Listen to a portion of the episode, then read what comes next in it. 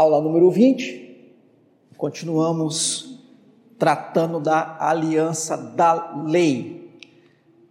Nós já vimos o período de Israel no deserto, quando receberam a lei, o período dos 40 anos no deserto, e nós já estamos estudando aquela parte em que Israel já está em Canaã, né? a terra prometida sob inicialmente a liderança de Josué, nós tivemos nessa parte, então estudando sobre a conquista, liderados aí por Josué, o povo de Israel conquistou a terra prometida, né? Canaã dividiu entre as tribos.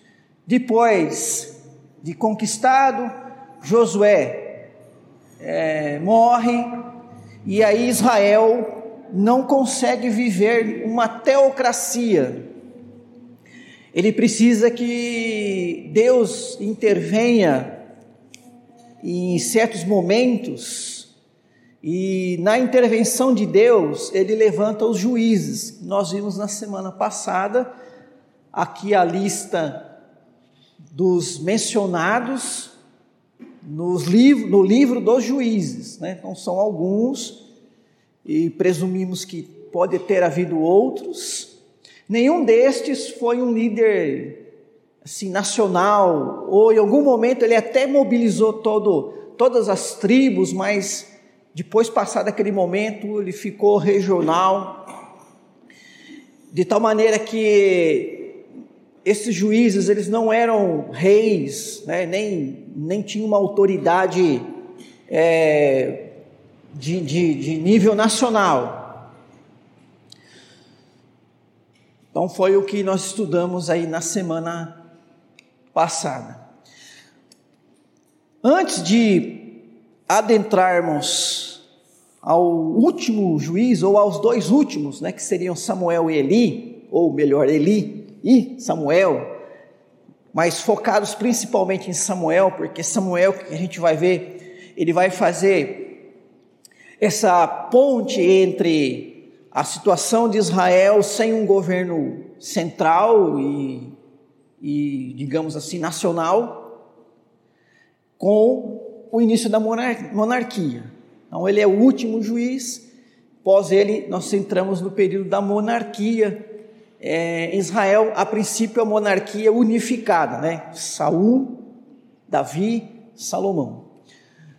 Mas antes de passarmos então para o último do juiz, na sequência que vem aqui as escrituras, nós temos um pequeno livro, né? O livro de Ruth. Então vamos dar uma é, passada, falar alguma coisa. É, então, veja só. Primeira coisa a considerar é que, no geral, o povo não deu ouvido aos juízes. Nós já lemos isso, na, estudamos isso na aula passada. É, e colocamos até um título né, no nosso slide, a ineficácia dos juízes. É, veja, já expliquei da outra vez, não é que o que Deus fez, homens que Deus levantou, o método de Deus foi ineficaz, né? Porque tudo que Deus faz é eficaz. Mas eu digo, nós falamos de ineficácia no sentido assim, que os juízes atuavam e depois eles morriam e tudo voltava como estava antes. É, o livro, né, capítulo 2 de, de Juízes, vai colocar como Israel havia se afastado do Senhor. Todo aquele temor de Josué, e com certeza de Moisés também, porque ele fez questão de, de apresentar né, novamente aquela nova geração a lei, daí o livro de Deuteronômio. Então, antes de morrer, ele reuniu todo mundo: ó, vou passar para vocês tudo de novo que aconteceu, para vocês guardar bem. E em Deuteronômio a gente vê que Moisés enfatiza isso, é para vocês se reunirem com a família, passar isso para os seus filhos, quer dizer, aquele temor de que com o tempo houvesse o esfriamento, quer dizer, o esquecimento, a acomodação, a situação, e que os povos é, vizinhos né, tivessem influência e levasse Israel ao sincretismo religioso ou à idolatria. Josué tem esse mesmo temor e o livro de Juízes vai dizer que é esse mesmo, o caminho foi esse. Capítulo 2, 11 a 17. Então diz lá que Israel abandonou o Senhor, que o povo se desviou, foi para a idolatria, mas apesar da palavra aparecer ali, né, Israel, e de fato as histórias ali dos juízes mostrar um desvio massivo ou maciço do, do povo israelita, pra, nesse sentido da, do sincretismo e da idolatria, nós precisamos entender que mesmo nesse período, houve quem tivesse temor sincero e devoto a Deus. É? Vamos voltar a pensar no que falamos recentemente no culto de domingo à noite sobre Elias, quando ele vai dizer: Ah, oh, Senhor, me esforcei tanto, né? É, mas fiquei sozinho, todo mundo te abandonou, ninguém guardou aliança. E Deus vai falar: não, sete mil, né? Conservei sete mil que não dobraram os joelhos a Baal. Olha, sete mil numa nação é pouco, né? A nação israelita tinha né, milhares e milhares de pessoas, mas tinha lá o chamado remanescente, né? E a gente estudando depois os, os profetas, e mais, nós vamos chegar a isso mais para frente, sempre a questão do remanescente. Se você pega a história da igreja, no período medieval, o período que vai do ano aproximadamente de, de 500, ano 500 ao ano 1500, o chamado período é, medieval, é, há uma apostasia muito forte da igreja. Né? Mas você não pode achar que naquele período não tiveram homens e mulheres verdadeiramente crentes. Tanto teve que nós estamos aqui, somos heranças, não daquela igreja apóstata, mas somos herança dos verdadeiros crentes, que nesse período estiveram orando, pedindo que Deus interviesse, e Deus fez isso né? através dos reformadores, que não foram, não foi um só, foram alguns, e movimentos de reforma, que não foi um só, foram alguns também, né? E mesmo depois da reforma, né? A igreja já experimentou é, momentos de avivamento é, e que Deus preserva assim o seu povo. Então nós temos aí o exemplo de Ruth. Então vamos ler ali, ó, Ruth capítulo 1, Ruth, primeiro capítulo, 16 a 22. Disse, porém, Ruth: Não me instes para que te deixe e me obrigue a não seguir-te, porque onde quer que fores, irei eu, e onde quer que pousares, ali pousarei eu. O teu povo é o meu povo, o teu Deus é o meu Deus. Onde quer que morreres, morrerei eu, e aí serei sepultada. Faça-me o Senhor o que bem lhe aprouver, se esta coisa que não seja a morte me separar de ti. Vendo, pois, Noemi que de todo estava resolvida a ir com ela, deixou de insistir com ela. Então ambas se foram até que chegaram a Belém. Sucedeu que ao chegar ali, toda a cidade se comoveu por causa delas, e as mulheres diziam: Não é esta Noemi?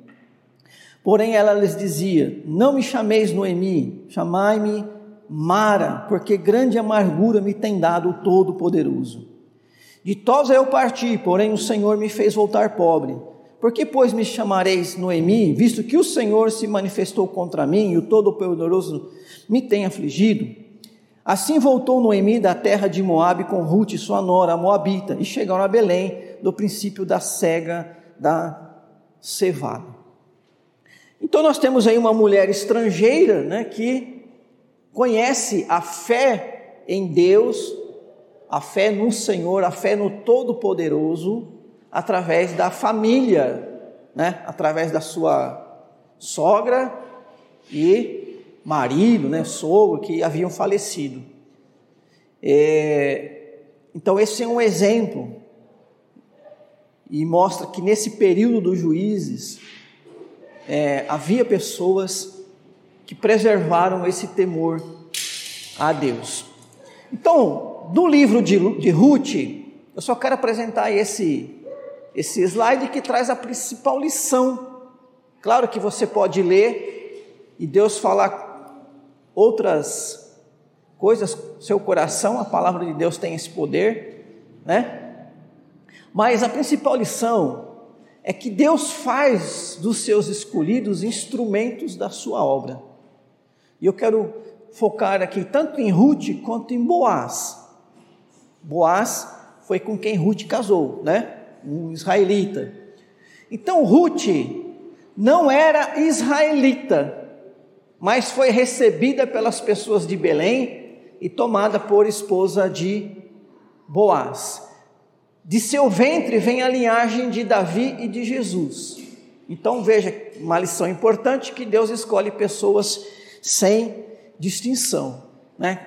Então nós, a história de Ruth é um, uma mostra, mais uma demonstração de como Deus está conduzindo a história, dirigindo todas as coisas, preparando todas as coisas e as é, pessoas que Deus escolhe é, nem sempre estão dentro dos nossos critérios, né?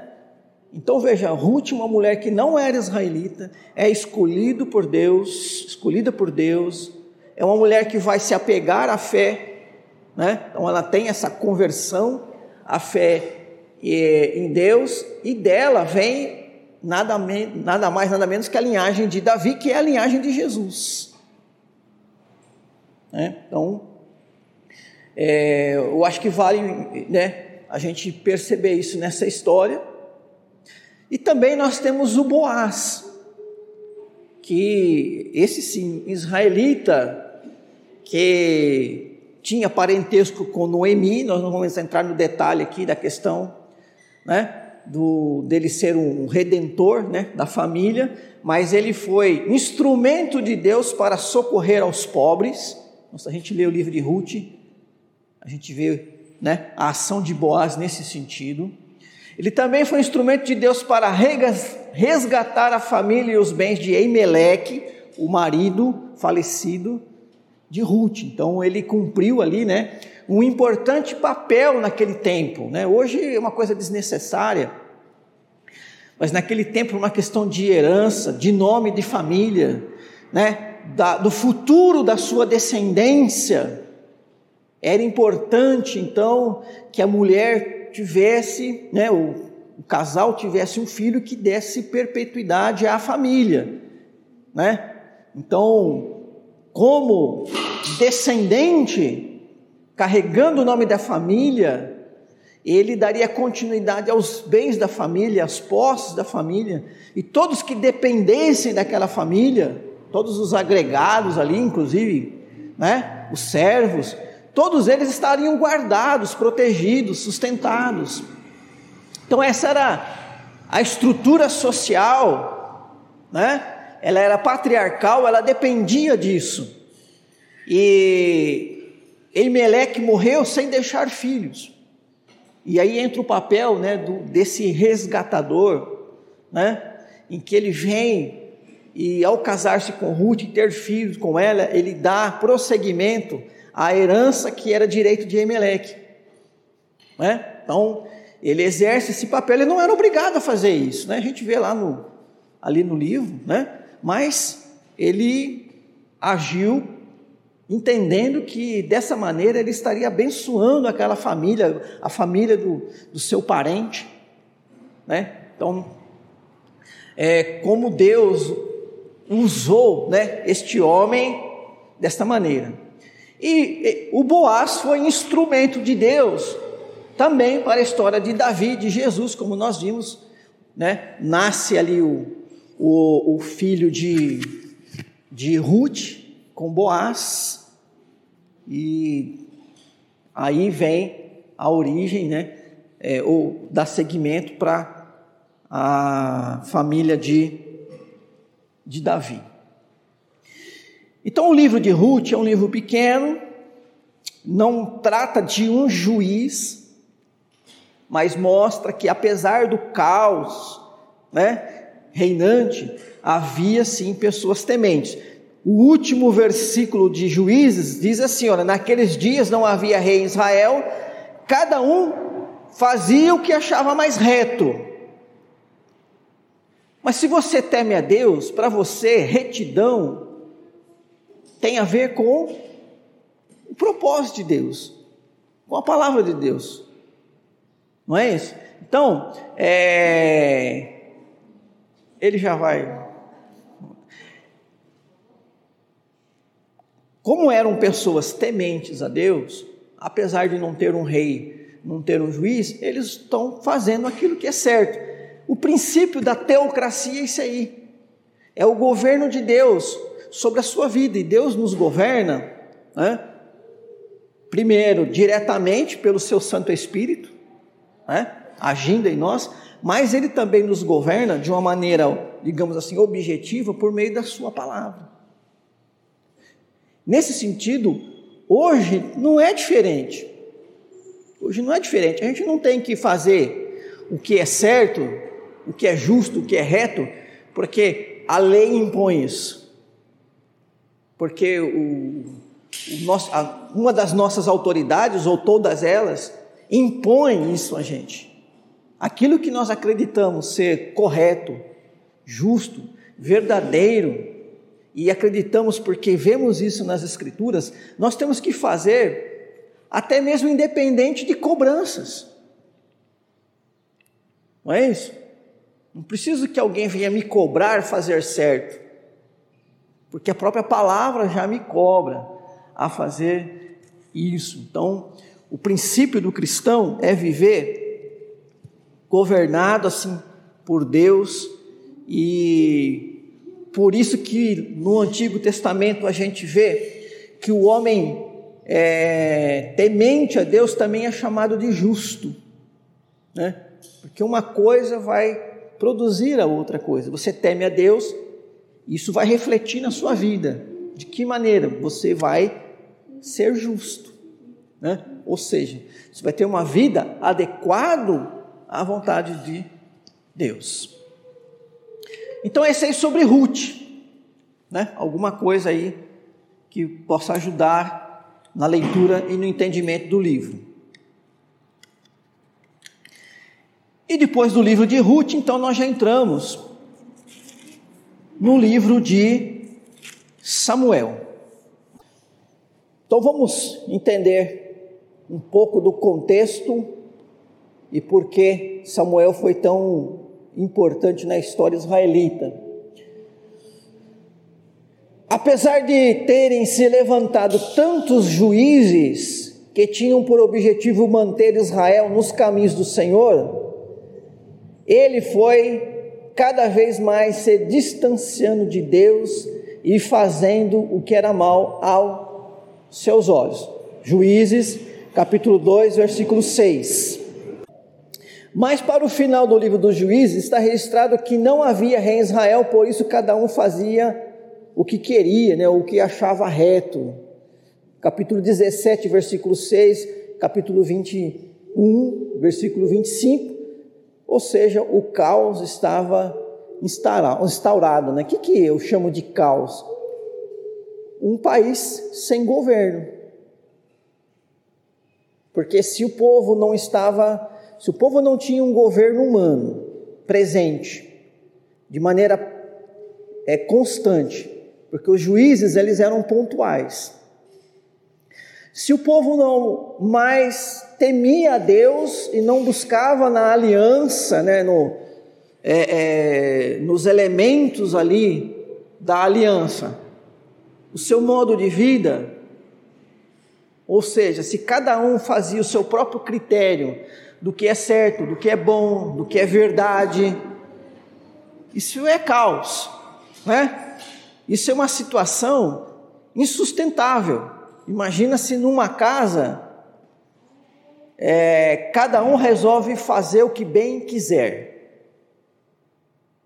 Não existe mais uma norma que unifica a, a casa, né?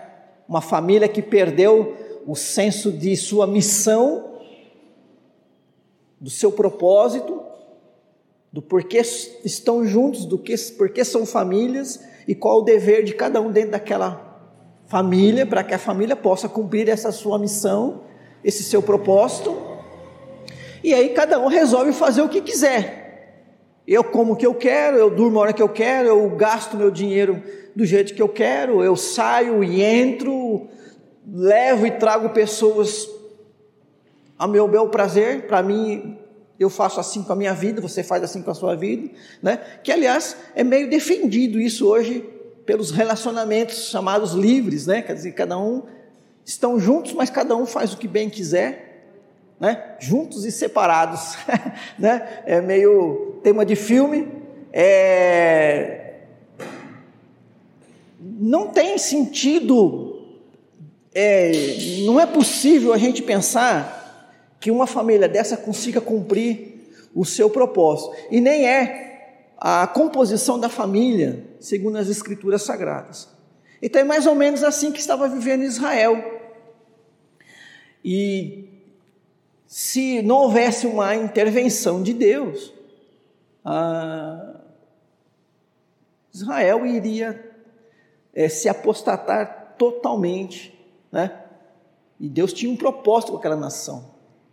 Nós temos que lembrar que é, Deus nunca deixou de lado o seu propósito com a nação israelita quando havia chamado Abraão. Né? Então aí entra a história de Samuel. Né? E a história de Samuel ela começa antes mesmo do seu nascimento. É, se você depois estudar os dois primeiros capítulos de Samuel, fala da mãe dele, da mãe, do pai, né? De um, contexto da qual nós tiramos lições assim bem interessantes. Então, por exemplo, a breve história de Ana introduz Samuel no cenário de Israel numa clara demonstração de que ele é fruto das providências de Deus. Então nós temos uma mãe estéril, uma gravidez milagrosa e uma consagração de Samuel ao ministério do templo, a serviço de Eli. Como as coisas aconteceram de uma maneira assim tão é, milagrosa, como que uma mulher que era estéril, né, de um modo tão milagroso, tem um filho, e o jeito que as coisas aconteceram levaram Ana, né, e com, claro, a concordância do seu marido, a colocar Samuel a serviço do, do Eli, que era o juiz e o sacerdote do tempo, do, daquele tempo. Né? Num cenário diferente, uma mãe que aparecesse ali com o filho, ó oh, Eli, oh, vem, vem deixar meu filho aqui, né? O Eli não aceitaria. O Eli não aceitaria. O capítulo primeiro, o primeiro versículo do capítulo primeiro diz que o, o Eucana era de Eufraim. Ele era efraimita, ele não era levita. Então Samuel não é um levita mas ele foi levado, né? E ele foi então criado, assim, depois de desmamado, né? Então não era muito pequenininho, já era grandinho, mas criança ainda. É, ele foi criado ali por Eli. É, mais uma vez, a gente vê, né? Que apesar do pecado e apesar, né? Dessa tendência do coração humano de se afastar de Deus, nada disso tem poder para frustrar os seus planos. Nada. Nem o mal, nem o pecado. Deus sempre controlando a situação. E no, o juiz na ocasião era Eli. Como juiz e sacerdote, ele poderia ter autoridade para ungir o rei de Israel. Um que fosse segundo a vontade de Deus. Mas estudando a história de Eli, então a partir aí do capítulo 2, versículo 12, você vê aí já ó, os crimes né, dos filhos de Eli. É, Eli não tinha condições de ser usado por Deus para que fosse instrumento dele na unção do novo rei. Então, é, o ministério e a vida espiritual de Eli e de seus filhos estavam em declínio. Eles não seriam usados por Deus, eles não estavam aptos a tão nobre missão. Um Deus, né, iria permitir então que é, o povo é, tivesse um rei e depois iriam descobrir que isso não ia adiantar nada, não é? Nós estamos estudando sobre os reis no domingo à noite e já vimos a situação de Israel hoje sobre, sobre o reinado de Acabe e depois dos seus filhos, Acasias e Jorão, como é, a situação é, é lamentável novamente, mas, né? Deus fala, é esse o caminho, né? Então, vamos lá, vamos seguir esse caminho. Vocês vão perceber que a única coisa que pode funcionar é a teocracia. Mas para ter um rei precisaria que alguém com autoridade viesse, olha, Deus está ungindo esse homem. E Eli, nem Eli, nem os seus filhos tinham essas condições. Eles não seriam usados por Deus, né, para isso. Então Deus coloca no cenário Samuel. A gente vê que realmente Samuel é fruto, né, de um milagre do Senhor. Enquanto a Bíblia narra o declínio de Eli e seus filhos, capítulo 2, de 12 a 17, também mostra a ascensão de Samuel, no capítulo 2, versículo 21, versículo 26, capítulo 3, de 19 a 21, é, como que Samuel estava crescendo, né? E em todos os sentidos, inclusive a sensibilidade dele de ouvir a voz de Deus falando com ele. Né? Então, é, Samuel vai ascender como autoridade maior e com respeito suficiente para ser ouvido pelo povo e seguido por este. Então, é, quando então Samuel, ó, é esse aqui que Deus está, né? O povo, ó, esse Samuel está falando, né? Ele tem autoridade.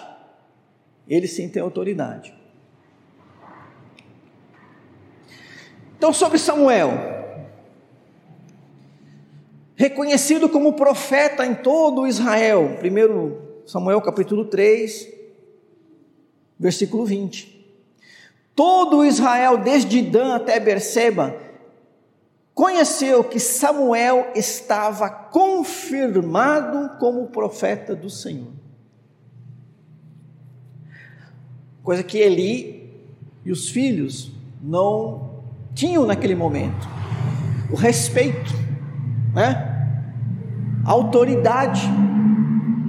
Uma família que caiu em descrédito, apesar de ser uma família de homens separados, né, para um ministério é, tão consagrado do sacerdócio. Mas, é, notem que os filhos de Samuel fracassaram em sucedê-lo. É porque talvez o povo pensasse, ah não, mas agora temos aqui um, é o Samuel que vai ser o, o líder, né? O, o rei, aí a linhagem, né? E aí ele morre, os filhos dele vêm e continuam. Aquela esperança que Israel tinha de que a solução estava em um homem, em uma família.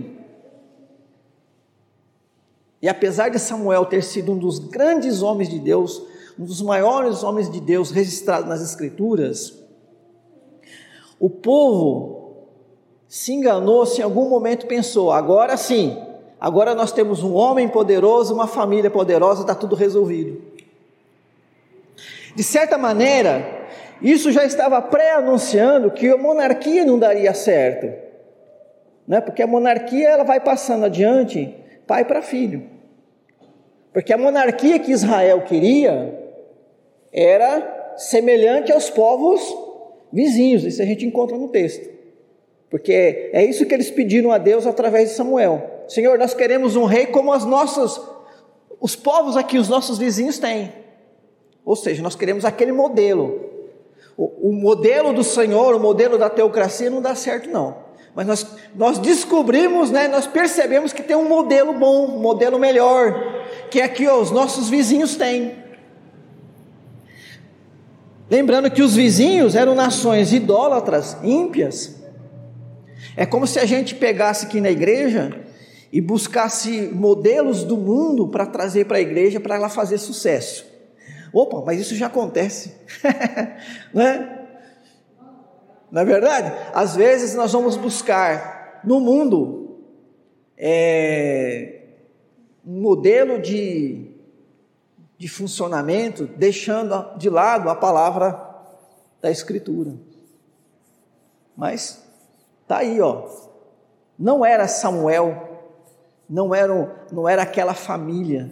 Os filhos de Samuel não tinha como suceder, fracassá-lo, né? Capítulo 8, versículo 3 mostra isso. Então os israelitas, contra a vontade de Samuel e do Senhor, pediram um rei. Né? 19, 8, 19 e 20. Porém o povo não atendeu a voz de Samuel e disse: Não, mas teremos um rei sobre nós, para que sejamos também como todas as nações. O nosso rei poderá governar-nos, sair adiante de nós e fazer as nossas guerras. Né? Então, como eu disse, apesar da, da insistência de, de Samuel, e de Samuel saber que não era agrado de Deus aquilo, tá aí o capítulo 8 para ler depois. Não, ó, nós queremos ser igual aos nossos vizinhos. Tá dando certo lá, vai dar certo aqui. Ah, e aí, né? É, pediram. Então Samuel, com a permissão de Deus, com, ou com a direção de Deus. Veja, Samuel, ele não fez nada que não fosse aprovado por Deus, né? Mas Samuel, ele então vai ungir o rei de Israel, que foi o, Saul. É, nós vamos ver isso na próxima aula sobre a monarquia. Ah, aí. Então, é, ungiu como rei, né? Um homem segundo. Veja, aí que, aí que é importante, né? A história de Samuel não termina com a unção de Saul. Porque Saul, né, como você apontou, ele foi o, o rei escolhido pelo povo. Os critérios de escolher Saul foi o critério do povo. O propósito de Samuel, que Deus tinha para Samuel, era além desse, era realmente ungir um rei que fosse segundo o seu coração, né? Que é Davi, capítulo 13, versículo 14, versículo 16. Então, é, depois que Samuel ungiu Saul, ele não, ah, vou aposentar, que agora, ó, agora acabou, né? Não, Deus ainda tinha algo a mais para fazer com o Samuel. Então, a próxima aula a gente vai entrar já na monarquia. Ainda estamos na aliança da lei. Nós vamos iniciar a monarquia. O primeiro rei ainda Saul acontece dentro do contexto da aliança da lei. E aí lá em Davi, quando ele é rei, então nós começaremos a ver a aliança do reino ou a aliança davídica. Tá? Então a gente tem que caminhar mais um pouquinho aqui para chegar é, na aliança, na próxima é, aliança, aliança davídica, que na verdade é a mesma aliança, mas nesse aspecto da aliança davídica.